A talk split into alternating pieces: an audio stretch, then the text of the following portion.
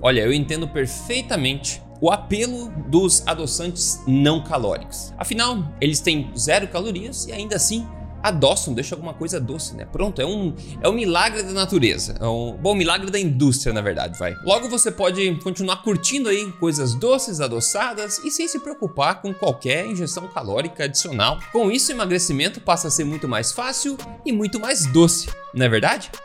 Bem, não é bem verdade. Eu já passei por isso também e vou te dizer aqui que não é o xilitol, não é o eritritol, não é stevia, não é refrigerante diet ou zero que vai te ajudar a emagrecer. Na verdade, eles podem até te ajudar a ganhar peso mais fácil. E isso não é nem opinião pessoal minha, na verdade.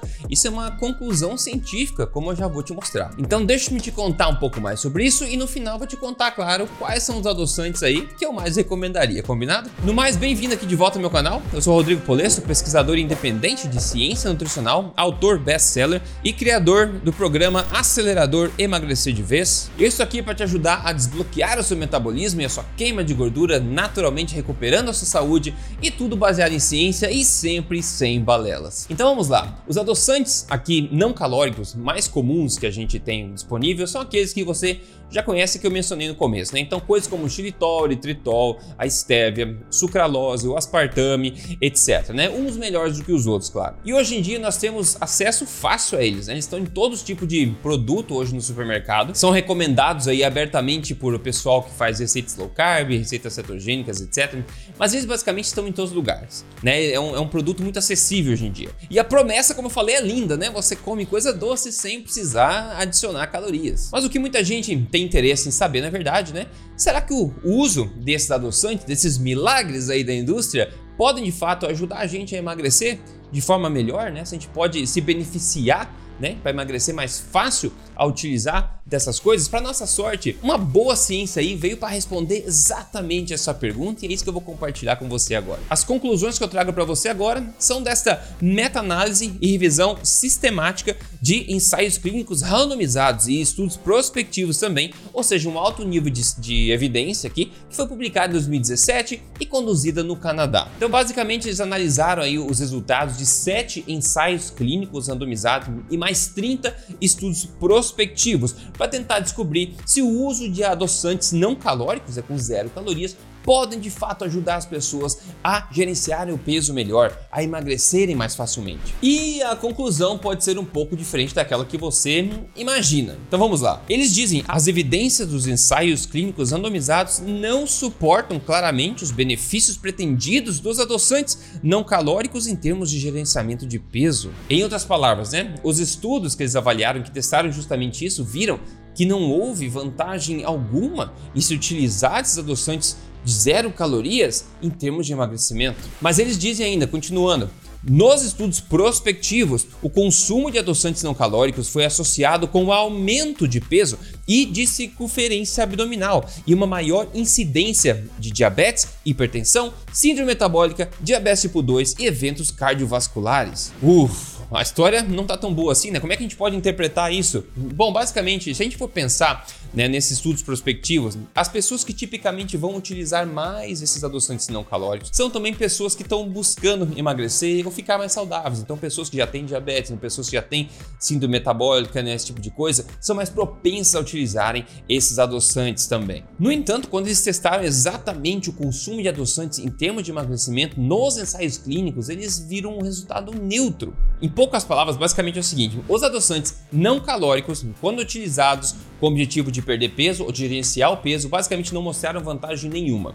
E na verdade existiu uma associação significante aí, né, do uso desses adoçantes com um aumento de peso e aumento de problemas metabólicos também. Então, levando tudo isso em consideração, a minha opinião sobre isso é o seguinte: eu pessoalmente não utilizaria esses adoçantes no meu dia a dia e também não utilizaria eles no processo de emagrecimento, porque os riscos que a gente tem potenciais aí são aparentemente maiores do que os supostos benefícios. Aliás, eu recomendo justamente isso também no meu método de emagrecimento e as pessoas emagrecem muito bem mesmo sem usar esses adoçantes. Ou será que é até porque elas não usam os adoçantes? E veja que esses adoçantes não calóricos basicamente se dividem em duas categorias, né? Os artificiais, como o aspartame, a sucralose, o acesulfame potássio, muito comum nos refrigerantes zero, nos refrigerantes diet. E tem uma outra categoria também dos adoçantes não calóricos naturais, que é o xilitol, eritritol, stevia, etc. E todos esses basicamente têm riscos e têm sinais de problemas aí. Talvez o menos danoso, digamos assim, seria a questão da stevia, mas muita gente não gosta porque tem um gostinho, etc. E mesmo esse também tem literatura apontando potenciais problemas. Porém, eu acho que o ponto a memorizar aqui, a lembrar é o seguinte, né?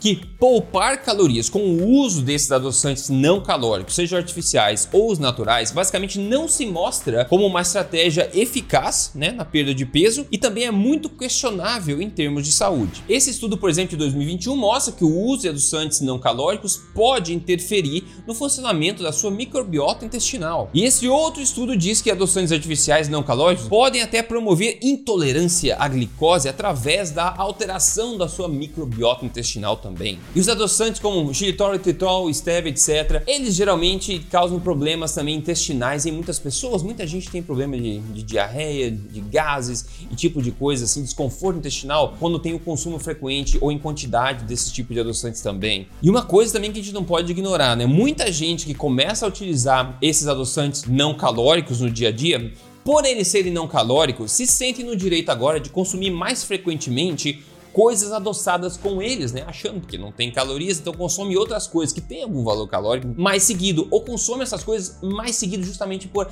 por não ter caloria, por ter esse benefício. E aí acaba incorrendo em mais riscos também. Então a moral da história e o que fazer depois disso tudo? Primeiro é lembrar que tentar enganar o corpo geralmente acaba em problema. Ingerir algo doce que miraculosamente vem sem nenhuma caloria, né? Acaba potencialmente confundindo o nosso corpo psicologicamente, mas também metabolicamente, como a gente vem vendo. E outra coisa para colocar uma pulguinha atrás da sua orelha, né? Será que o açúcar é realmente esse enorme vilão do mal que a mídia tenta pintar? Afinal, se a gente for pensar, é por causa desse medo, desse, dessa imagem toda negativa de, de açúcares naturais, né? Que a indústria acabou criando todas essas alternativas que agora têm os seus problemas inerentes, não é verdade? Então considere comigo, só para a gente pensar fora da caixinha um pouquinho aqui, este gráfico aqui de consumo de açúcar nos Estados Unidos, feito pelo neurocientista Stephen Guyenet. Ele basicamente mostra esse gráfico desde 1820, né? Quando o consumo de açúcar era, era bem pequeno lá, né? Comparativamente, e veio aumentando bastante aí no século 19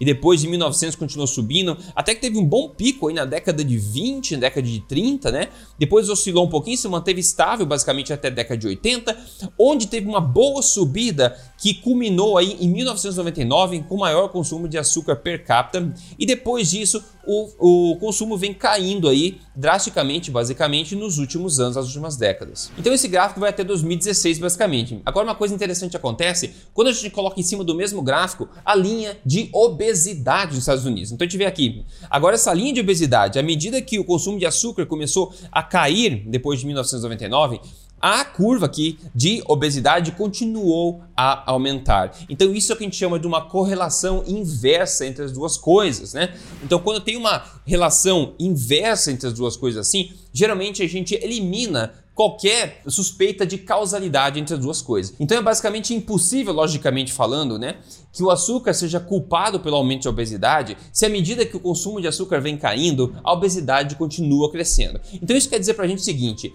talvez, obviamente, comidas açucaradas, etc, o açúcar não ajude muito a situação toda, mas o que a gente está vendo aqui é que com certeza existem outros fatores muito importantes aqui que continuam empurrando essa obesidade para cima. Então, à medida que o consumo de açúcar vem caindo com toda essa propaganda aí é, contra os açúcares, etc, etc, o que não vem caindo, por exemplo, é o consumo de óleos vegetais, óleo de canola, de soja, de semente de girassol, de milho, por exemplo. Você vê que o consumo só vem aumentando década a década. À medida que a gente fala mal aí da, da, da manteiga, das gorduras animais que vieram sendo usadas, né, por todas as nossas gerações passadas, né? Hoje elas fazem mal, então os óleos vegetais fazem bem, são mais baratos, então o consumo está indo subindo junto. Subindo junto com o quê? Com a obesidade e também a curva de doenças crônicas. E na minha opinião, o consumo desses óleos vegetais tóxicos é muito mais danoso à saúde do que o consumo de mero açúcar. E se você quer ver quão terríveis esses óleos vegetais são para sua saúde de várias formas, eu vou deixar alguns vídeos recomendados na descrição aqui. E mais claro, ao longo das décadas, a população vem consumindo cada vez mais processados, né? Cada vez mais industrializados e tendo um estilo de vida cada vez mais tóxico, cada vez mais estressante, tudo isso é fator que contribui para a situação atual. Então, no final, quais são os melhores adoçantes aí para se utilizar, né? E aqui vai uma opinião controversa também a respeito do doce, para a gente pensar, já que estamos pensando, né? Nós, seres humanos, e a maioria das espécies animais são atraídas naturalmente pelo sabor doce da natureza, na é verdade? A gente vê isso em bebês, em, em animais, pequenos animais maduros, em seres humanos, né, de todas as idades. O doce sempre foi, né, uma uma coisa que sinaliza é, algo valioso para o nosso corpo, para o nosso organismo. Então, sinaliza energia, né, de fácil absorção, de fácil é, metabolização. Então, todo alimento que é útil para a nossa sobrevivência, todo alimento que é útil para o nosso corpo, tende a apelar né, para o nosso paladar positivamente. Então nós temos essa atração natural ao doce, não é verdade? Porque o doce, como eu falei, é uma coisa que pode propiciar uma vantagem competitiva em termos de sobrevivência à nossa espécie. Agora, quando eu falo em doce aqui, não estou falando do donut, né, daqueles chocolates cheios de aditivos do mercado. Eu estou falando dos doces naturais e ancestrais que vêm sendo consumidos, né, por populações aí ao redor do mundo há muito tempo, há gerações, há milhares de anos, há milhões de anos na verdade, né? Que são o quê? As frutas maduras, como a gente vê, na verdade, frutas maduras que é o melhor exemplo, né, de coisa doce, né, natural no mundo aí.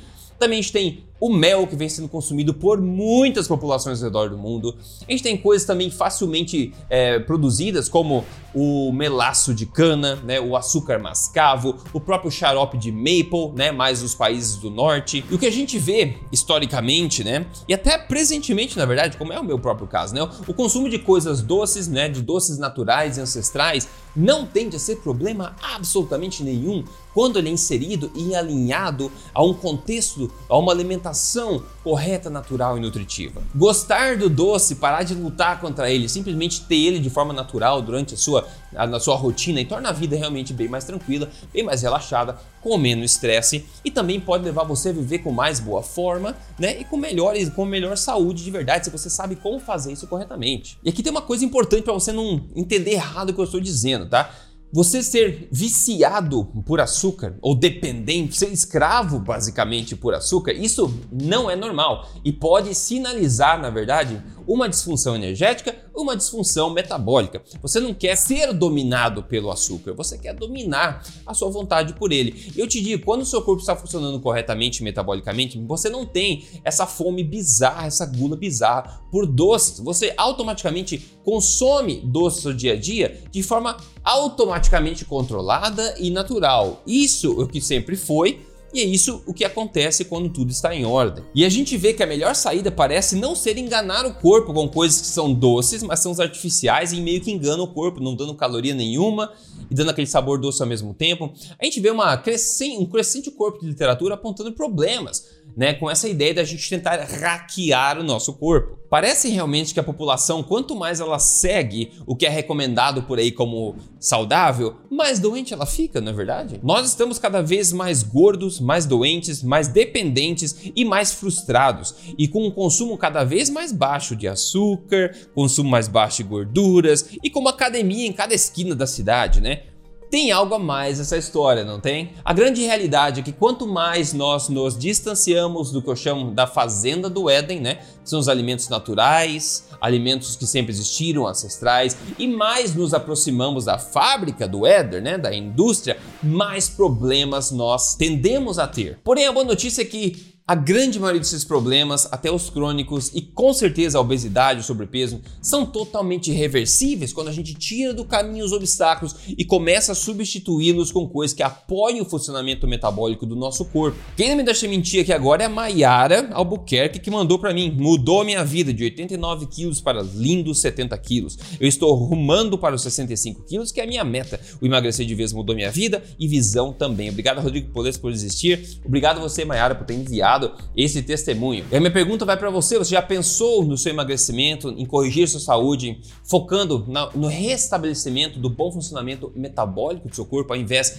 de calorias, né? Cortar calorias, aumentar exercício, consumir adoçantes e todas essas farinhas, essas coisas, e vitaminas, minerais e probióticos, e se perder nesse universo de faz, não faz, contradições, e simplesmente tentar voltar às bases de tudo, né? Tentar se ancorar na nossa sabedoria ancestral, do conhecimento mais cru de nutrição que nós temos e tentar restabelecer o funcionamento do seu metabolismo que propicia uma correta produção de energia no seu corpo? Se você nunca tentou, vou te convidar aqui a participar de um novo programa de emagrecimento, o Acelerador Emagrecer de Vez, que te guia passo a passo, dia a dia, semana a semana, com o que comer, como comer, quando comer, com lista de alimentos, exemplos de cardápios, fotos das minhas próprias refeições como exemplo, mais de uma centena de receitas originais, tudo fácil para você seguir e tudo o que você precisa para vencer de uma vez por todas no emagrecimento. Se você quer tentar sem risco algum para ver os resultados no seu corpo, sentir na própria pele o que isso pode fazer por você, entre aí agora em aceleradoremagrecer.com.br. No mais, eu espero que esse vídeo tenha sido útil para você. Muito cuidado com esses adoçantes não calóricos, cuidado com a ideia de você hackear o corpo, de tentarmos ser mais espertos que o corpo, porque geralmente, pessoal, eu vejo isso muito seguido, geralmente isso acaba incorrendo em problemas, não é verdade? Então me conta abaixo aqui nos comentários o que você acha, nós nos falamos no próximo vídeo, até mais.